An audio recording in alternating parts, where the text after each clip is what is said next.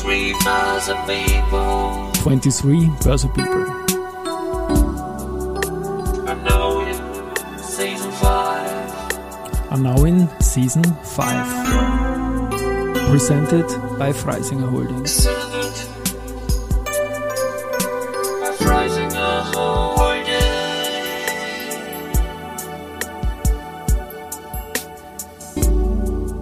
Ja, herzlich willkommen wieder zur Serie 23 Börse People und diese Season 5 der Werdegang und Personality Folgen ist presented by Freisinger Holding.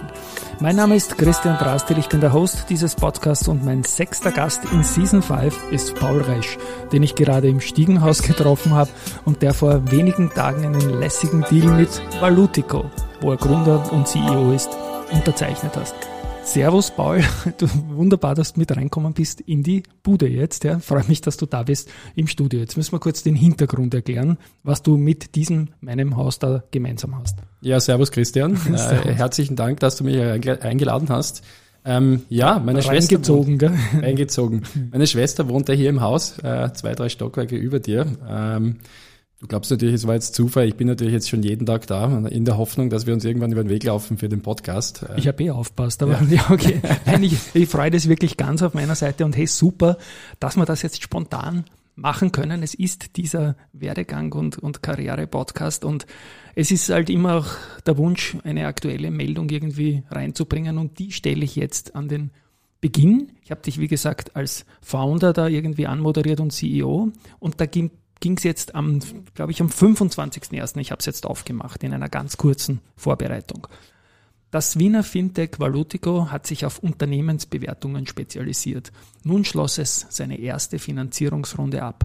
Ab dem Investment im mittleren siebenstelligen, an dem Investment im mittleren siebenstelligen Bereich beteiligten sich unter anderem Push Ventures, der AWS Gründerfonds und die erste Group. So, jetzt gratuliere ich mal und sag, dass wir da in zehn Minuten wieder dazukommen, weil Werdegang und Karriere. Wie hat's bei dir begonnen? Ich glaube, da war ja auch ein Step in London dabei. Absolut, ja. Also mein Hintergrund äh, von der Ausbildung her ist, ich habe äh, BWL studiert, VWL studiert, äh, in, in, der Schweiz zuerst, in London, in New York. Ähm, ja, vom Hintergrund her eher, sage ich mal, quantitative Finance, ähm, viel Economics, Econometrics gemacht. Dann bin ich aber im, im Bereich M&A gelandet, äh, bei der Deutschen Bank, was mir sehr gut gefallen hat, ja, weil sie irgendwo Zahlen ist, aber auch Menschen, ja, Projektgeschäft. Das habe ich einige Jahre gemacht und du kannst dir natürlich vorstellen, du machst dort in der M&A-Beratung gerade als Junior sehr viel Bewertungen, ja. Unternehmensbewertungen und äh, ja. Jetzt muss ich kurz einhaken, das war glaube ich 2009 bis 2013, glaube ich, weiß ich, weiß, dass du auf LinkedIn selber eingegeben hast. Genau. Das war die Zeit nach Lehman. War da ein New Normal gegeben irgendwie in dem, was du gelernt hast? Oder wie M&A war ja durchaus spannend damals, ne? weil es ja Notlösung war für viele. Ja, absolut. Wir waren auch ein relativ kleiner Jahrgang damals Ja. in der Analystenklasse äh, 2009, kannst du dir vorstellen. Äh, ich habe tatsächlich auch mein Angebot bekommen, damals ein paar Tage nachdem äh, die Lehman-Geschichte passiert ist. Ähm, ja, und da war relativ unklar natürlich, wie es weitergeht in der Finanzbranche. Ja. Ähm, Im M&A-Markt, ähm, ja, natürlich wird er irgendwo auch von Optimismus getrieben. Äh, man hat das natürlich schon auch gespürt, aber ja, nicht jetzt so wie in anderen Bereichen. Ich habe in dem Karriere-Podcast immer zwei Punkte drinnen, nämlich dann, wann ich mein Gegenüber kennengelernt habe, da komme ich noch dazu, und dann, wann sich mein Gegenüber selbstständig gemacht hat, weil das kommt relativ oft vor. Und das war bei dir dann im Jahr 2014, wenn ich es dem LinkedIn-Feed entnehme, und da hast du gefoundet. Und zwar gemeinsam mit dem Alex, den du dann auch noch vorstellen wirst, bitte. Und zwar das Unternehmen Greedsley. Bitte um ein paar Worte dazu. Genau, aber dafür war sogar noch eine andere Sache. Ich bin ja eigentlich damals äh, wieder an die Uni gegangen und wollte eigentlich meinen PhD schreiben, äh, indem ich einen Preisindex bauen wollte für Vintage-Uhren, alte Uhren. Oh, spannend. Äh, also Thema Index, aber auch ja. Pricing. Also da damals war schon irgendwo die Begeisterung irgendwo für Preis, Wert äh, und Uhren natürlich. Ja, die, die habe ich immer noch. Ähm, und äh, Ich ja, habe gerade geschaut, wir haben genau die gleiche Uhr, so eine Apple Watch. Ja. bei mir ist tatsächlich eingebrochen worden letzten Sommer und meine, Oh, meine ich habe ein, paar, nicht viele, aber ein paar schöne alte Uhren gehabt, alle weg und jetzt habe ich gesagt, jetzt bin ich, jetzt steige ich um auf digital. Ah, tut mir leid, ja. Kann man nichts machen. Ja, Ja. okay. Ähm, ja, auf jeden Fall ähm, habe ein paar Wochen lang an meiner PhD-Arbeit gearbeitet und dann äh, ist eigentlich schon die Idee gekommen für Greedsley, damals auf einer Hochzeit. Ja, da waren wir eingeladen und da gab es ein Video äh, mit allen Leuten, die es nicht auf die Hochzeit geschafft haben, die ein paar nette Worte hinterlassen haben. Und zwischen, zwischendrin waren äh, Promis, die auch was Nettes gesagt haben.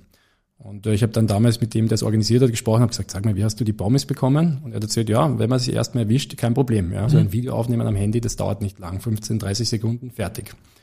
Und ja, dann hat es irgendwo Klick gemacht und wir haben gesagt, das müsste man eigentlich als App kreieren. Ja, also eine Plattform äh, per App, auf der sich Promis äh, mit ihren Fans austauschen können, wo es eben personalisierte Videogrüße gibt äh, und am besten noch für einen guten Zweck. Mhm. Und das war die Basis für Greetsly. Äh, haben wir dann, ja, du hast gesagt 2014, ich glaube 2015 gestartet. Mhm.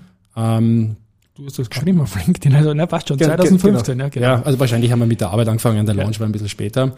Und ja, hatten zu Spitzenzeiten 800 Promis auf der Plattform gehabt, wow. quer über Europa verteilt.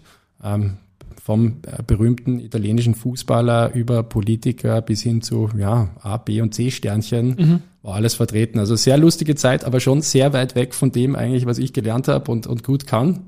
Und obwohl wir uns 2016 dann kennengelernt haben, als ich da eingezogen bin, kann ich mich erinnern, dass wir über Grizzly mal geplaudert haben. Hast du mich nicht gefragt, weil ich nur ein D-Sternchen bin. Ne? ja, genau. Ich habe ja. nicht gedacht, dass du mitmachst. Okay, das war's, genau. Ja. Grizzly, genau. Dann lernt man ja unglaublich viele Leute kennen. Dann ist ja, glaube ich, eher sehr netzwerkpositiv, das, was du da geschildert hast. Ne? Ja, absolut. Also das war wirklich eine spannende Zeit. Ja, ähm, siehst die Apple Watch sagt. Da geht sie schon ja. los, ja. gleich wieder weggedrückt. Ja, passt schon, alles gut. Ähm, war eine spannende Zeit, ja. Also ich könnte da Geschichten erzählen ähm, von ähm, witzigen Promi-Begegnungen, äh, weiß nicht, vom, am Fußballplatz, beim Friseur. Wir haben die Leute natürlich überall getroffen, wo es nur ja. ging.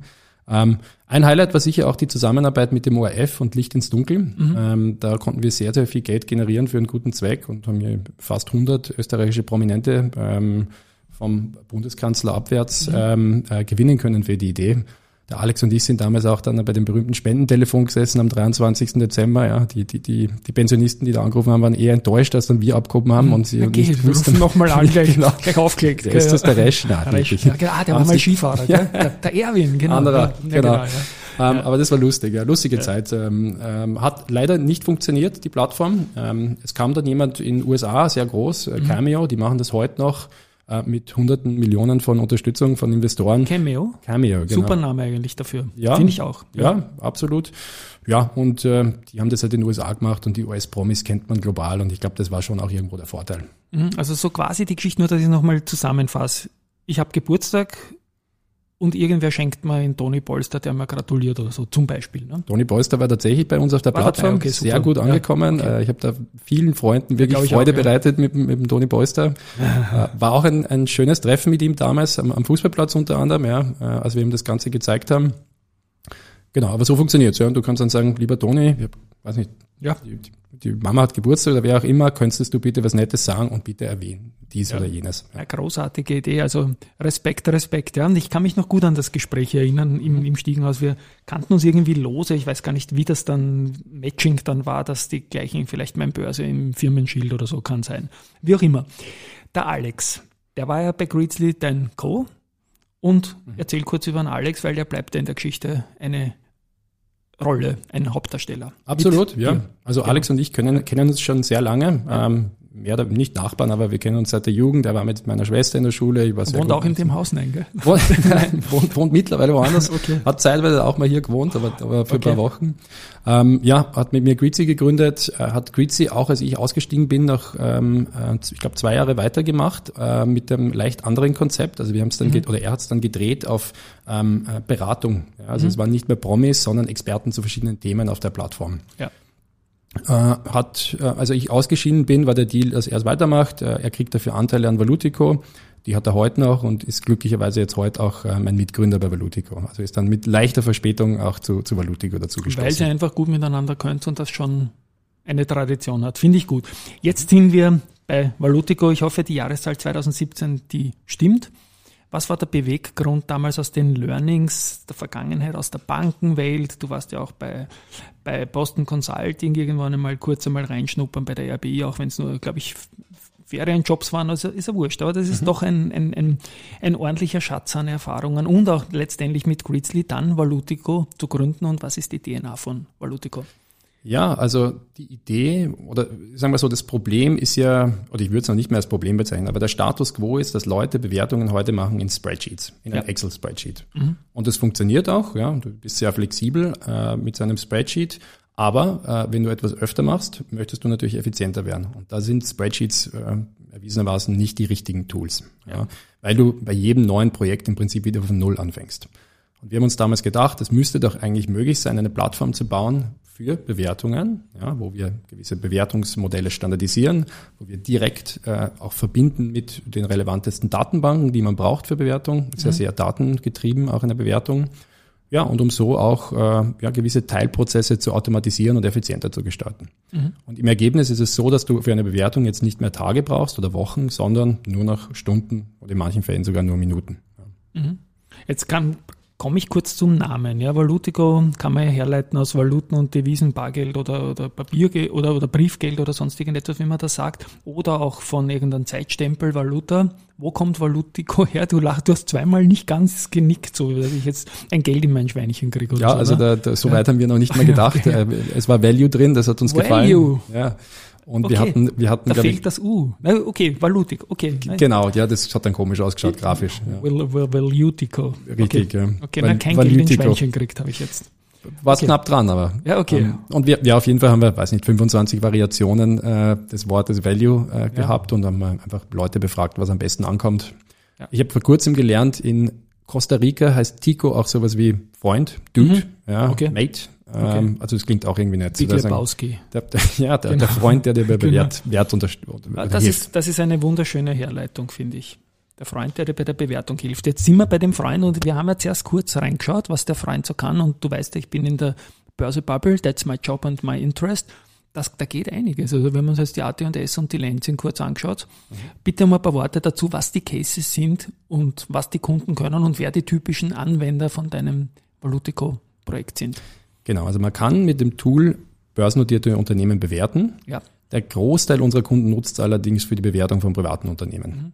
Bei börsennotierten Unternehmen, man hat ja einen Aktienkurs, jetzt ja, ja. Gibt's, es gibt natürlich einen Unterschied zwischen Wert und Preis, aber da ist der, der Need sozusagen nicht so groß wie bei privaten Unternehmen. Bei privaten mhm. Unternehmen braucht man natürlich aus verschiedensten Gründen Bewertungen, ja, für Kapitalerhöhungen, Übernahmen, steuerliche Themen zum Beispiel, Restrukturierungen.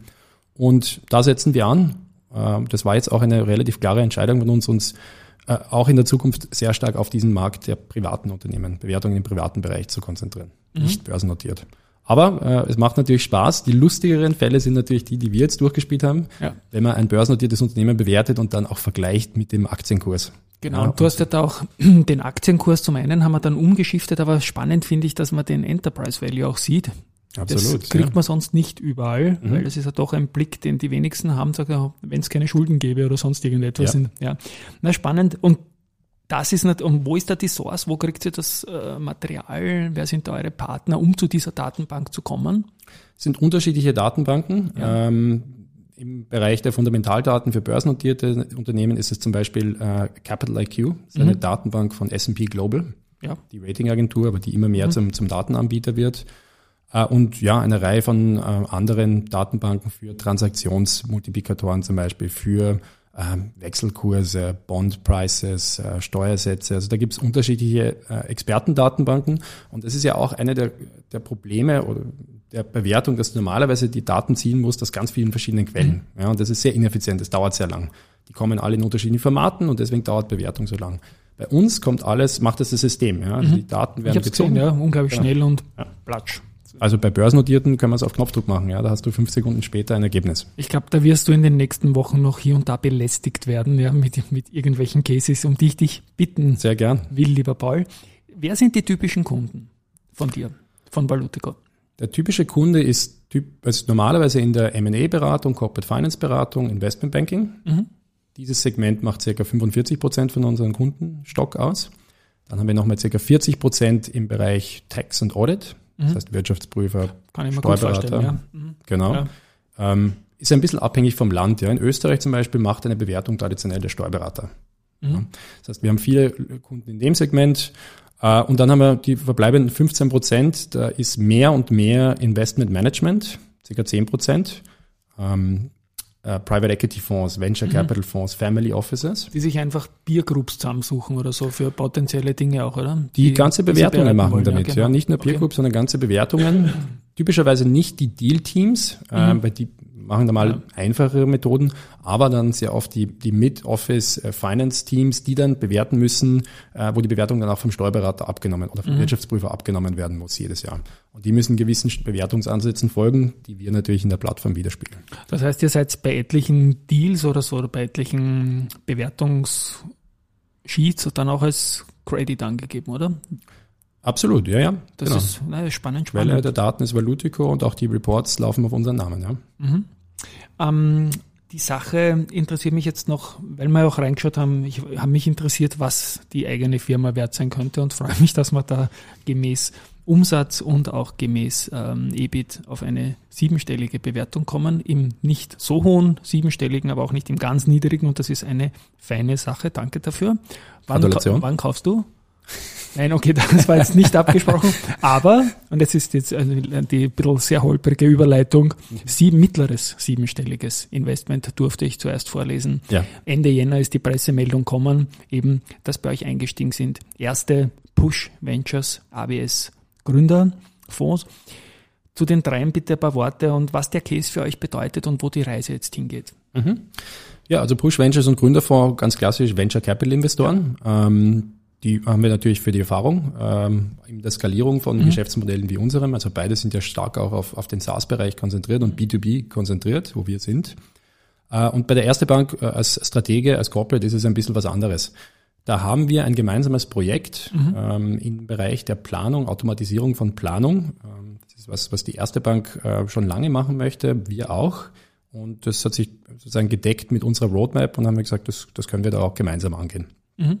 Spannend. Mhm. Jetzt ist mittlerweile äh, im Reporting Aufwand für die Unternehmen und ich sage Aufwand, weil die stöhnen alle, gerade jetzt saisonal Geschäftsbericht und mhm. ein paar Zusatzanforderungen aufgrund diversester Verordnungen. Mhm. ESG ein immer größeres Thema geworden und das Nachhaltigkeitsreporting. Was mhm. könnt ihr da? Ja, also das ist äh, tatsächlich ein sehr spannendes Thema. Letztes yes. Jahr leider wieder ein bisschen abgeflacht. Du hast ja. es wahrscheinlich verfolgt. Das ist wahrscheinlich durch Ukraine-Krieg wieder ein bisschen zurückgedrängt worden. Ich hab, Entschuldigung, Aber, ich habe gestern gesehen beim ja. Zertifikate-Opening, also gestern muss ich jetzt einreihen, wir sprechen mhm. heute am 2. Februar und am 1. Februar was Jahres, dass der größte ESG-ETF fast keine Zuflüsse mehr gehabt hat. Tatsächlich, ja. ja fast nix. Ja.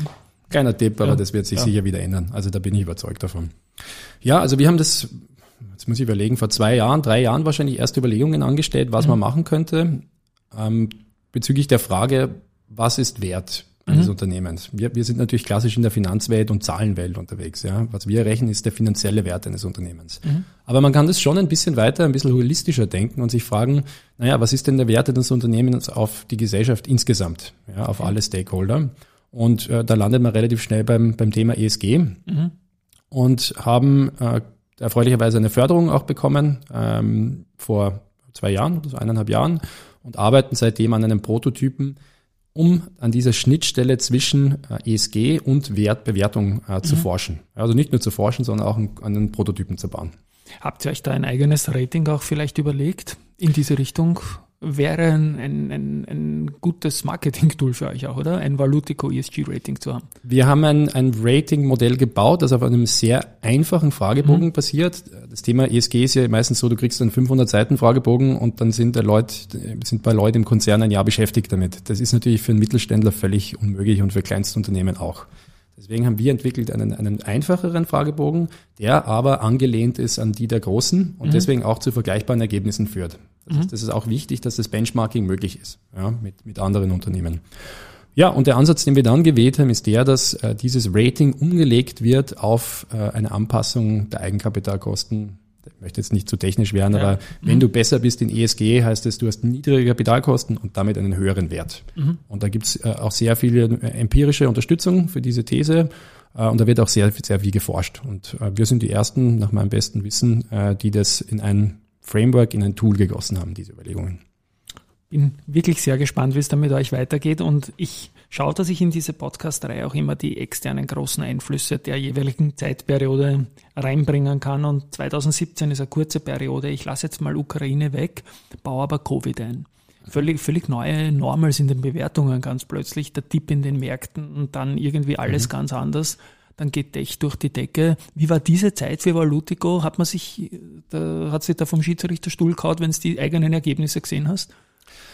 Ähm, war für uns als Firma eigentlich eine sehr gute Zeit. Ja, wir haben uns eigentlich damals neu erfunden als Remote First Unternehmen. Also wir haben dann gesagt, wenn eh alle von zu Hause arbeiten, dann ist es wurscht, ob die in Wien sitzen oder in, weiß nicht, Bregenz oder in Buenos Aires. Ähm, haben uns eigentlich dann von einer, wie soll ich sagen, 15-Mann-Firma hier in Österreich entwickelt zu einer mittlerweile 60-Mann- äh, und Frau-Firma äh, global. Also wir haben äh, Leute Wow. in, ja, äh, in 21 Ländern jetzt in der Firma und sprechen 28 Sprachen. Also es ist wirklich wie so ein, ein Großkonzern in Kleinform und das macht schon Spaß irgendwie. Ja. Also bin ich wieder dankbar, dass du mir absichtlich über den Weg gelaufen bist, dass ich so einen, nein, das ist ein für mich absolut spannender Case und wie gesagt, heute null vorbereitet. Ich frage mich durch 21 Länder, wie ist, wie ist das quasi die Geografie? Schwerpunkte nehme ich an Dach, oder? Trotz allem. Ähm, also Wien haben wir natürlich viele Leute, Ja. äh, in und um Wien, Bratislava. Ähm, dann haben wir Konzentrationen an Leuten in London, ähm, Konzentrationen an Leuten, ja, das war es eigentlich. Wien und London sind die größeren Konzentrationen. Ja. Und sonst sind die Leute wirklich breit verstreut um die ganze Welt. Aber London zeigt auch irgendwie den Anspruch, wo man hin will in der Finanzwelt. Ne? Absolut, ja. Ja. Wir haben, ich glaube, unser erster Vertriebsmitarbeiter war auch in London und daraus herrscht, aber aus dem heraus ist es entstanden. Und kundenseitig, wie schaut's da geografisch ungefähr aus? Ja, ich habe jetzt die aktuellen Zahlen nicht ganz im Kopf, aber circa 40 Prozent äh, Westeuropa, ungefähr 15 Prozent UK, Okay. haben wir jetzt rausgerechnet, äh, 20 Prozent Nordamerika, 15 Prozent Asia Pacific und dann was bleibt noch? Ich nochmal so 15, 20 Prozent Rest der Welt. Äh, Asia Pacific ist sehr spannend für uns, also gerade so Malaysia, Singapur sind wir wirklich sehr, sehr stark unterwegs, da haben wir ein super Team. Ähm, sind auch vor Ort, waren jetzt zum Beispiel gerade auf der Singapur Fintech Week und ja, äh, ich möchte natürlich auch dieses Jahr wieder mehr unterwegs sein und mehr Kunden treffen vor Ort. Die, die Strategie, die wir, die wir jetzt haben, ist, dass wir das eben rund um große Events, um Konferenzen herum organisieren. Und wie teilt sich das Chefsein zwischen Alex und dir auf von den Aufgaben her? Haben wir ganz klar geteilt. Der Alex ist Chief Revenue Officer, ähm, kümmert sich also um Vertrieb. Ähm, Also er hat die A-Punktkarte irgendwie. Ne? Wenn man das Vertrieb ist immer uranstrengend. Ich, ich muss das auch machen. Ja, Ja. ja. ja, aber er hat dann ganz guten Vertrieb übernommen, als er in die Ja. Firma gekommen ist. Also das, das Gute war, also ein Vertrieb ist ja, wenn das mal läuft als, als Maschine, ja, dann musst du ja nur immer noch verbessern, die Prozesse. Ja, Gutes Produkt bringt Skaleneffekte, ist Gut, klar. gut, ja. Gutes Produkt verkauft sich von selbst, oder? Hi Alex bei der Stelle. Genau. Ja. Genau.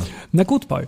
Ähm, wo geht's heuer jetzt in der näheren äh, Reise hin? Habt ihr so typische Konferenzen worldwide oder irgendwo, wo man dabei sein muss als Player in dem Fintech-Bereich? Ich kann dich, glaube ich, als Fintech einordnen, oder? Absolut, ja. Ja, also die Fintech-Konferenzen, die, die sind natürlich nett und man Ja. kann sich ein bisschen austauschen, aber wir gehen in erster Linie auf Konferenzen, wo wir Kunden treffen. Ja. Ähm, wir arbeiten mit vielen der großen Netzwerken, ähm, die man ja kennt aus, aus der Wirtschaftsprüfung zusammen. Da gibt's meistens ähm, regionale Treffen und globale Treffen. Da versuchen wir überall vor Ort zu sein. Zum Beispiel jetzt gerade mit, mit Nexia fällt mir gerade ein, bin ich jetzt in, in Madrid in ein paar Wochen. Ähm, und das sind so die Haupt, Hauptevents, zu denen wir gehen. Genau. Und eure Kunden habt ihr die auch irgendwie in einem Pool zusammen, dass die gemeinsam mit euch das Produkt erweitern können? Bess- Verbesserungsvorschläge, gibt's da sowas? Ja, spannend, dass du das ansprichst. Also wir versuchen schon immer sehr nah am Kunden zu sein Ja. in der Softwareentwicklung. Ja, bringt ja nichts, wenn man irgendwo im, im, Ja. im Ivory Tower was entwickelt. Die Idee, die wir jetzt zum Beispiel gehabt haben, ist, dass wir so eine Art Kundentisch aufbauen, ja, dass man besten Kunden zu gewissen Bereichen heranzieht und denen was vorab präsentiert und auch testen lässt. Ja. Also zum Beispiel die Version 3 unserer Plattform, die wir ausgerollt haben Anfang des Jahres, Anfang letzten Jahres, sollte ich sagen, die haben wir davor ein halbes Jahr mit, äh, mit guten Kunden getestet. Ja. Und ich möchte noch mehr davon eigentlich machen. Ja, noch ich glaube, dass das eine Chance ist für, für alle möglichen Seiten. Kundenbindung auf der einen Seite, der Kunde Ja. freut sich auch, wenn er was einbringen kann und das Produkt wird Jeder profitieren. gewinnt. Ich habe einen guten Spruch gehört dazu letztes Jahr. Da hieß es irgendwie, ich hoffe, ich kann es richtig wiedergeben, aber mi- mittelmäßige Unternehmen schauen, was die Konkurrenz macht Mhm. und gute Unternehmen fragen, was die Kunden wollen. Genau. So ungefähr. Das macht absolut Sinn und das ist ein Punkt. Paul, ich habe Werdegang, Karriere erwähnt. Ähm, Frage, hast du irgendeinen Tipp an, an noch jüngere Leute als uns, wie man am besten einsteigt in das Geschäft? Sollte man was studieren? Sollte man ins Ausland gehen? Initiativ bewerben irgendwo? Praktikum bei Valutico. Das ist die Antwort, ne? Das ist die Antwort. Okay, we are hiring irgendwie, gell? We are definitely hiring. Definitely hiring. Du, ich spiele meinen komischen Abspann. Das war ein ganz spontanes Volksfest. Ich freue mich, dass du mit reingekommen bist. Schaust, weil es schon vollgeräumt ist, nachdem es am Anfang in der Lärmbude drinnen warst zu deinen Grizzly-Zeiten. Grüße an die Schwester. Richtig aus. Wenn wir uns das nächste Mal im Stiegenhaus wiedersehen. Jetzt wird sie sich fragen, warum ich nicht mehr komme jeden Tag. Ja. Ja, genau, wir machen jetzt Podcasts einfach. Ja. Du wirst diversifizieren. Nein, Herzlichen Dank für die Einladung. Du, sehr gerne und auch an euch da draußen. Danke fürs Zuhören. Ich glaube, es war eine lässige, spontane Folge. Ich habe unglaublich viel gelernt und ich glaube, es war auch für euch dabei sehr viel. Tschüss von meiner Seite. Und tschüss von meiner Seite. Vielen Dank. Ciao, ciao.